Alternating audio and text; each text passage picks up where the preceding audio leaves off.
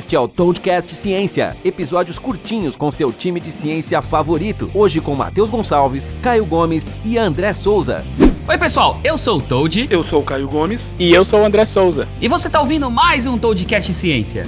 E hoje, dando sequência aí na nossa série sobre o cérebro humano, a gente já falou aí sobre o que tem dentro da nossa cabeça, como que a gente pensa, como que a gente sente as coisas. E hoje a gente vai falar sobre um pouquinho sobre a plasticidade do cérebro, como que o cérebro se conserta após um dano. Como isso acontece, André? Pois é, a gente falou lá no comecinho, no primeiro episódio, que o neurônio é uma célula altamente especializada e uma das coisas que ela tem que abrir mão quando ela se especializa, quando ela chega no, no grau de neurônio, ela tem que abrir mão de se reproduzir, de se é, regenerar, vamos dizer assim. Então, a partir do momento que você tem uma perda neuronal por algum motivo, ou você tem um AVC, ou você tem um dano físico mesmo, é, bate a cabeça, tem um acidente em que parte do seu cérebro é danificada, você não vai ter reposição de neurônio. O que acontece é o seguinte: é, não sei se vocês lembram também, no primeiro episódio eu falei que um neurônio fica muito pertinho um do outro. Você tem um, um, um tanto de corpo celular junto, juntinho um do outro. Então acaba que, quando você está mandando o um impulso de um neurônio A para o neurônio B, às vezes tem um neurôniozinho ali do lado que ele vai receber um pouquinho daquela carga elétrica também. Nossa, ele não vai se acionar. Stalker, né? Ficar ali ouvindo o outro. É, é basicamente isso. Ele fica ele fica meio que acendendo um pouquinho, mas ele, ele não participa ativamente da comunicação. Aí suponhamos que tem um dano numa área. E o que, que, que, que esse dano vai fazer? Vai fazer com que aqueles neurônios que originalmente estavam se comunicando não se comuniquem mais, porque agora ele tem um dano ali. Mas esse que estava lá do lado, como ele meio que ligava quando aquela comunicação tinha que acontecer, ele meio que pega aquela função para ele. Aí ele começa, o cérebro, como ele não tem mais uma, uma outra rede que está fazendo aquela comunicação, esse que meio que se acendia antes, ele fala assim: ah, eu posso fazer isso a partir de hoje. Aí ele começa a mandar aquela comunicação que antes ele não participava ativamente. Por que, que isso é bom? Porque o cérebro acaba pegando funções de partes que ele perdeu e redistribuindo no cérebro. Por que, que não é perfeito? Porque imagina um, um, um, exemplo que eu gosto de dar, imagina uma empresa. Você tem uma empresa que você tem o setor de RH, os caras são super especializados em recrutamento. Aí você tem o setor de vendas, os caras são fera na, na área de, de, de, de vendas como um todo. Aí você tem o setor, sei lá, de, é, de marketing, eles são feras é, nessa área de marketing. Se cai uma bomba e destrói o RH, o pessoal de marketing vai falar assim: tá, a gente pode ajudar a recrutar. Gente pode fazer isso. Mas os caras não são especialistas nisso. Então eles vão fazer, mas não vai ficar tão perfeito quanto o pessoal do RH fazia. É basicamente isso que acontece com esse outro neurônio. Ele fala uhum. assim: olha, eu vou pegar essa função, eu posso fazer essa função, mas como eu não sou especialista nisso, eu vou fazer como eu posso. É o que tem para hoje aí, né? É, é o que tem para hoje. Então a gente acaba tendo parte da recuperação daquela função, mas não completamente, porque os neurônios não são altamente especializados naquela função específica. De, de, deixa, eu, deixa eu deixar isso aqui um pouquinho mais específico para tentar ficar mais fácil de entender. Imagina uma pessoa que, sei lá, ela sofreu um acidente, ela perdeu parte do, do cérebro, parte da massa do cérebro mesmo, que era responsável por movimentos mecânicos, movimento da mão, por exemplo. E aí, é, a pessoa perde o movimento da mão. É, isso, isso, é uma coisa que pode acontecer, André? Só para eu ver se eu tô usando um exemplo real. Pode. É, eu só ia falar que, em, em, em termos de parte motora, geralmente a plasticidade ela é, ela é menos bem sucedida. Tá, então me dá um exemplo de um, de um de algo de um problema que a plasticidade é, é bem alta, que dá para ser recuperado. Perda da área que produz linguagem, por exemplo, a gente vai conseguir às vezes recuperar parte da linguagem, mas não ela completamente.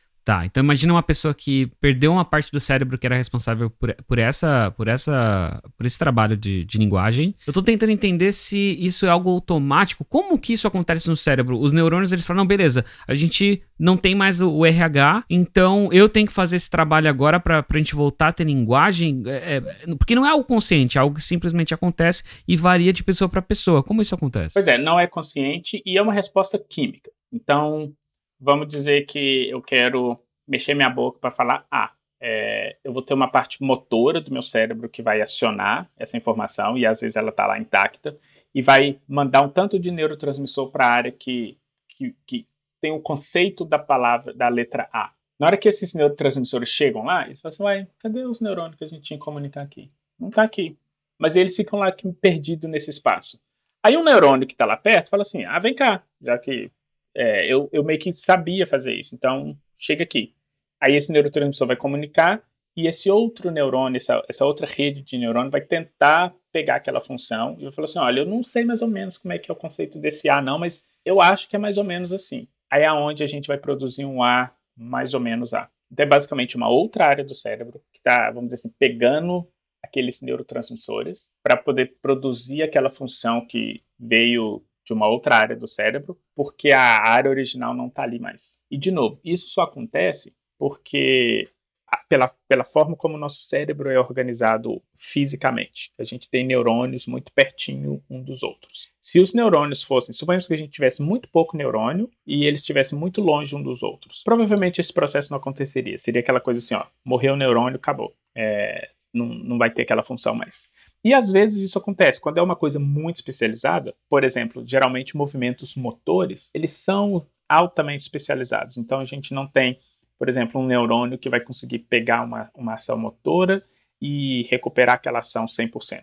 Tanto é que é por isso que quando uma pessoa sofre um acidente perde o movimento das pernas ou dos braços, não é tão fácil assim a gente manipular alguma coisinha lá no cérebro e a pessoa e começa a mexer os braços e as pernas de novo. Tipo, tá, tá querendo falar sobre o acidente normal ou isso também pode envolver AVC, por exemplo? É, quando eu falo acidente, é qualquer acidente que mate uma célula, que mate um neurônio. Então pode ser uma coisa física, né? Você pega um machadinho e que o machado, né, cara? Meu Deus do céu. Pega uma faca e abre ali. Hum, gostoso. Exatamente. Pode ser físico ou pode ser alguma coisa química e, ou, ou qualquer processo que mate uma célula. Então, ou pode ser um AVC.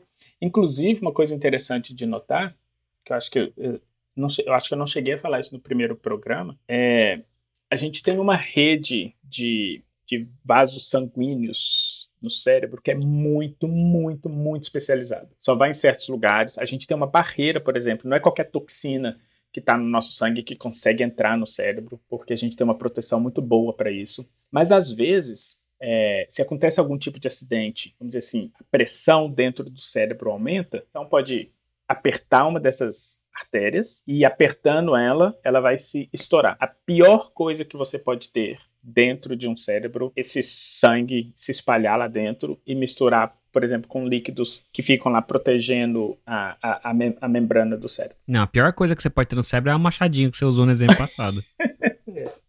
Mas a machadinha, pelo menos, ela é física e você sabe que machucou. O AVC, por exemplo, ou esse, quando essa veia estoura, você só sabe quando você morre. Eita.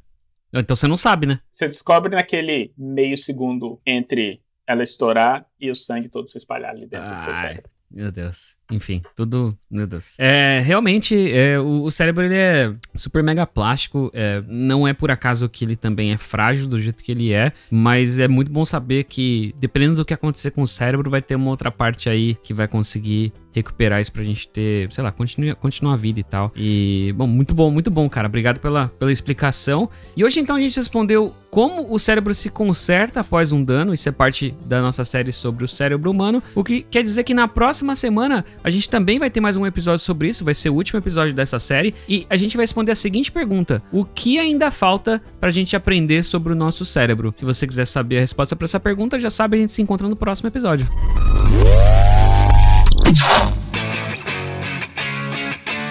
E é isso aí, chega ao fim mais um Toadcast Ciência. Outra coisa muito importante, sério, não se esqueça de compartilhar esse episódio com todo mundo que você conhece que gosta de ciência ou que gosta desse assunto que a gente conversou hoje, porque assim você ajuda a compartilhar todo esse tipo de conhecimento, certo? Não custa nada, a gente conta com vocês, beleza? Então vai lá, manda ver. Se você gostou das respostas, da explicação, se você tem alguma pergunta ainda sobre esse tema, manda um feedback pra gente. No Twitter eu sou arroba ToadGeek. Eu sou o André Elias Souza. E eu sou o arroba Caio C. Gomes. E sabe aquela pergunta sobre ciência que você sempre teve, ou aquela pulguinha atrás da orelha que nunca ninguém conseguiu te responder, ou que talvez a resposta não tenha sido didática o suficiente? Então, manda um e-mail pra gente lá no toadcast.toad.com.br e coloca no título do e-mail Toadcast Ciência. Valeu, galera. Até a próxima. Um abraço. E falou! A gente se fala no próximo episódio. Abraço.